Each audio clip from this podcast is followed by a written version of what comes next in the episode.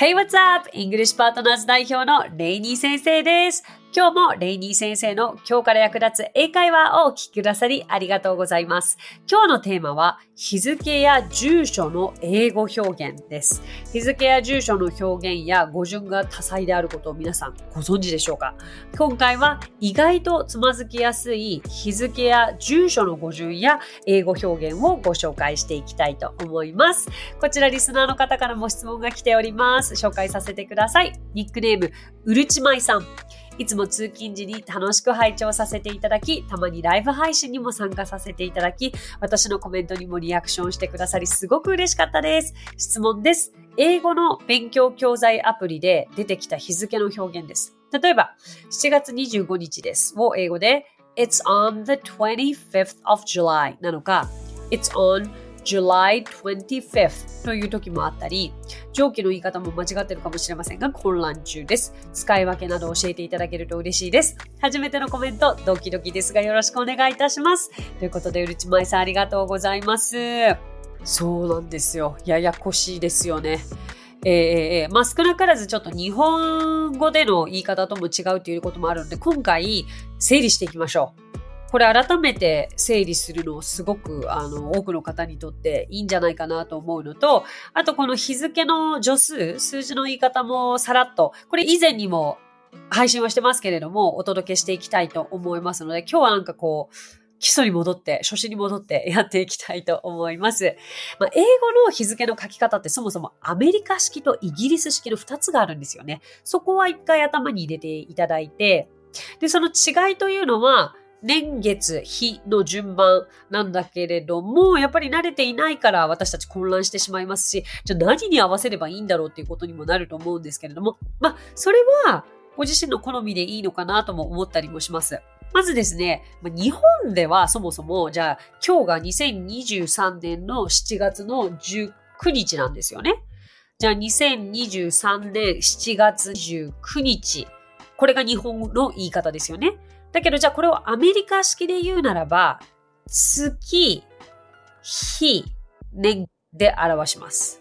つまり、えー、July 19th 2023で、数字で書くならば、まあ、07スラッシュ19スラッシュ2023ですね。で、一方、イギリス式では、日、月、年の順で書くんですよね。だから、19スラッシュ7スラッシュ2023になります。まあだから、これややこしいのが、まあ、一番最初27とかが来ると27月なんてないからあれですけど、8月8日とか、あ、8月8日はどっちでも同じか。例えば私の誕生日7月8日とかだとすると、7、これ8月7日のことなのか、7月8日のことなのか、みたいになっちゃいそうですけれども、あの、一応こういうことではあるので、まあ改めて、えー、頭に入れていただければと思います。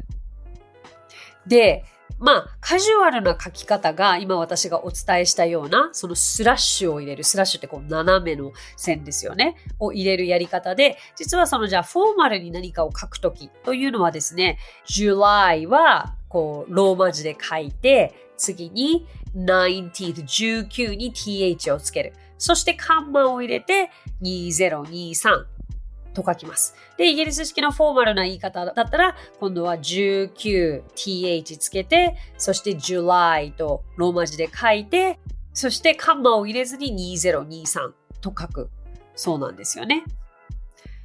これはじゃあどういう時にフォーマルとカジュアルを使い分けるかっていうと、まあ、ビジネスシーンとかかしこまった場面ということになるかなと思います。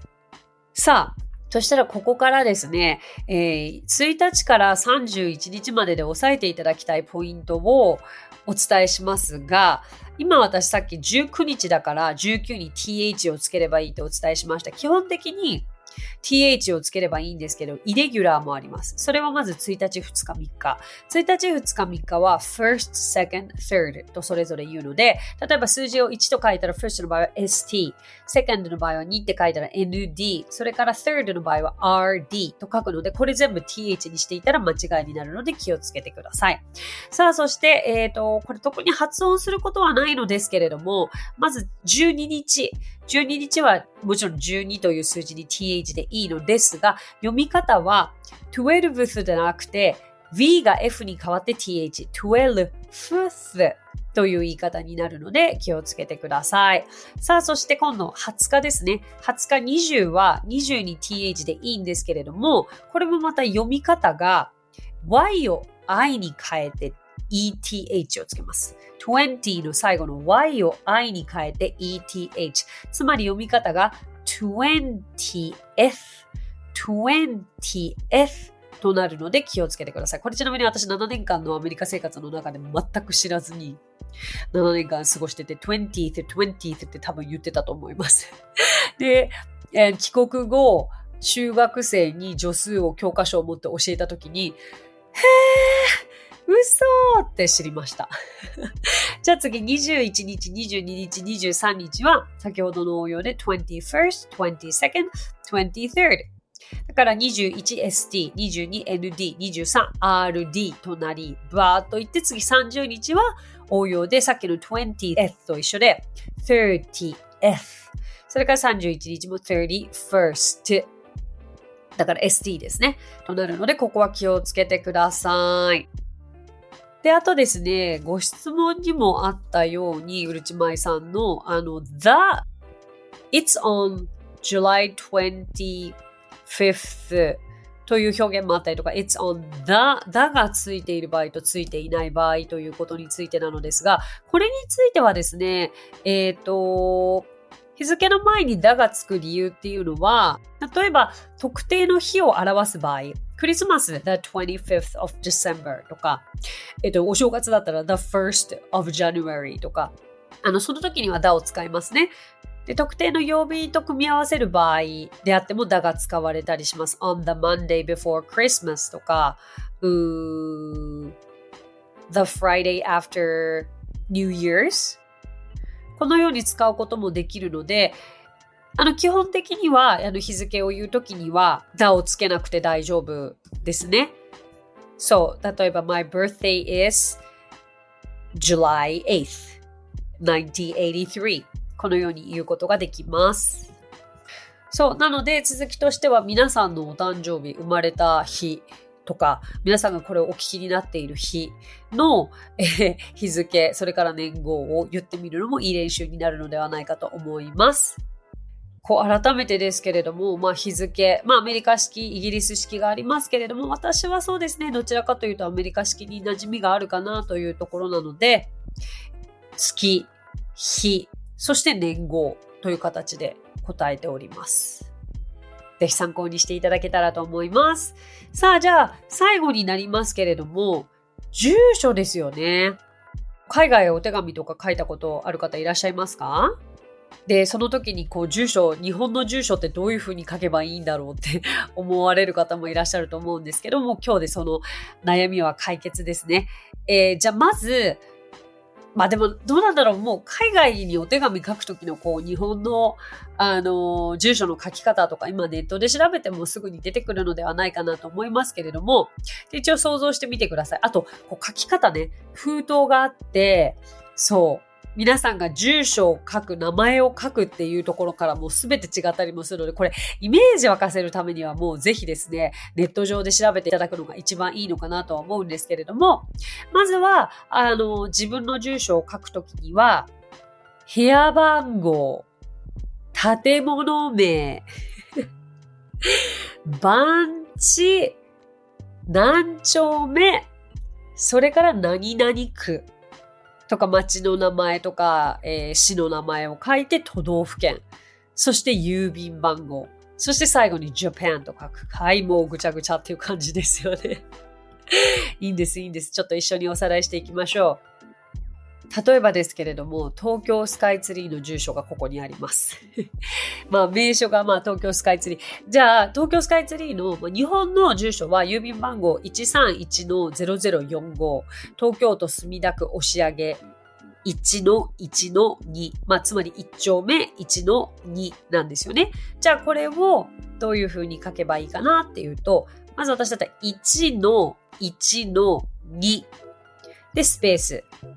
で、今度は、押上、カマ、墨田シティ、カマ、東京。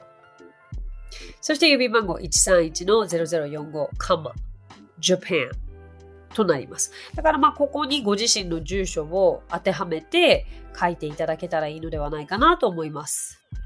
必ず Japan は書かないとどこの国からかわからないので、それは書くようにしていてください。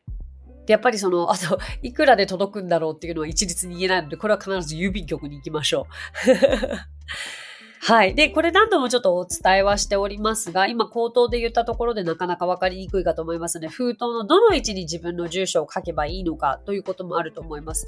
あの、英語だと結構相手の名前を書いてその下に住所を書くっていうこともありますし、自分の住所の書く位置というのは右上なのか左上なのかっていう、本来だったらここ切って貼るんじゃないかっていうような部分に書かなきゃいけないこともあると思いますので、これはぜひですね、ネット上を参考にして、あの、イメージしていただけたらと思います。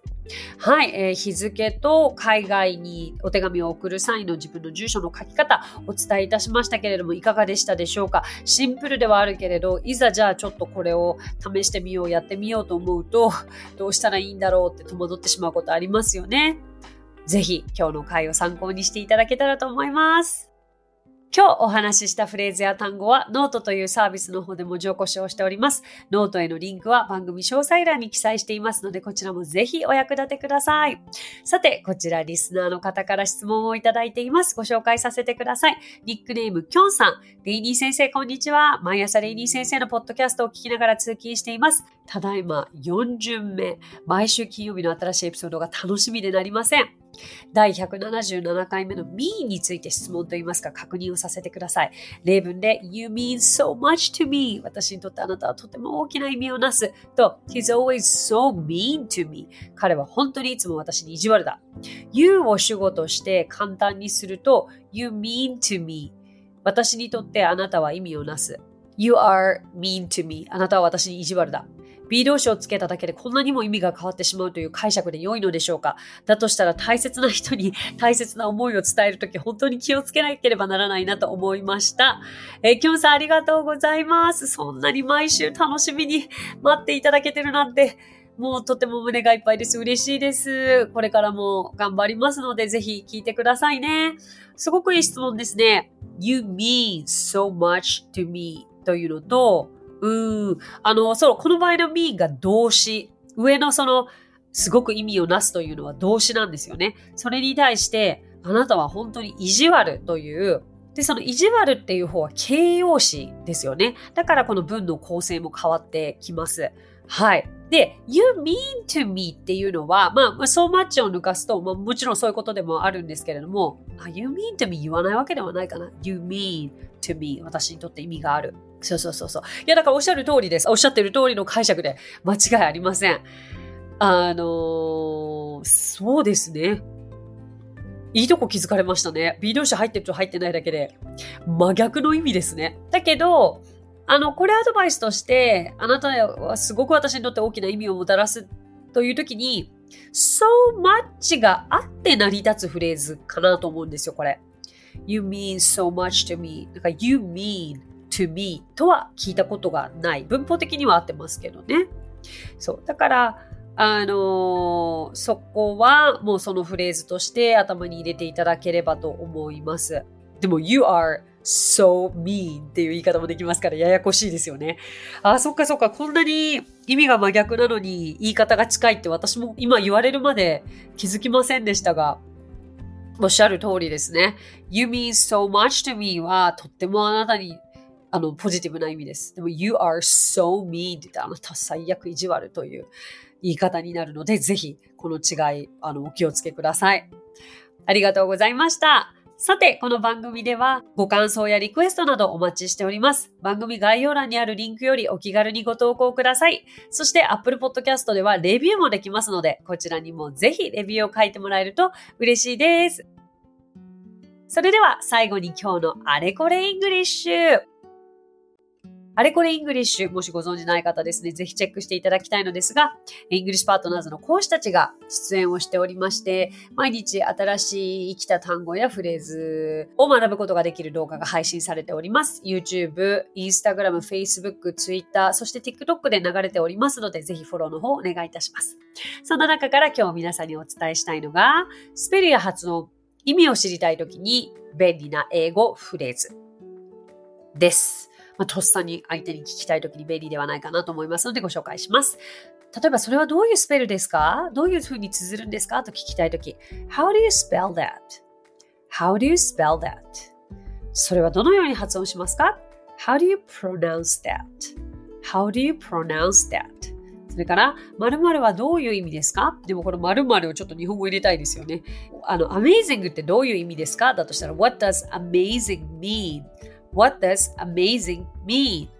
ですね。最後にもう一度言ってもらえますか ?Could you say that again?Could you say that again? となります。いざ、ちょっと相手に質問してみたいときにお役立てください。So that's it. Thank you so much for coming by. Thank you so much for listening. 今日もレイニー先生の今日から役立つ英会話をお聞きくださりありがとうございました。皆様とはまた来週金曜日にお耳にかかりましょう。So till then, bye! さあ、ここでレイニー先生の活動を紹介させてください。まずは、レイニー先生が運営する英会話スクールイングリッシュパートナーズでは、私たちと楽しく生きた英語を身につけたいという方を大募集。マンツーマングループ、キッズすべて出張レッスンとオンラインレッスンで行っています。また、英会話の講師も大募集。女性だけの募集になりますが、東京23区内で出張レッスンができる方や、オンラインレッスンで早朝や夜のレッスンができる方、海外在住の講師なども募集しています。ぜひご応募お待ちしています。詳しくはイングリッシュパートナーズのホームページを検索してみてください。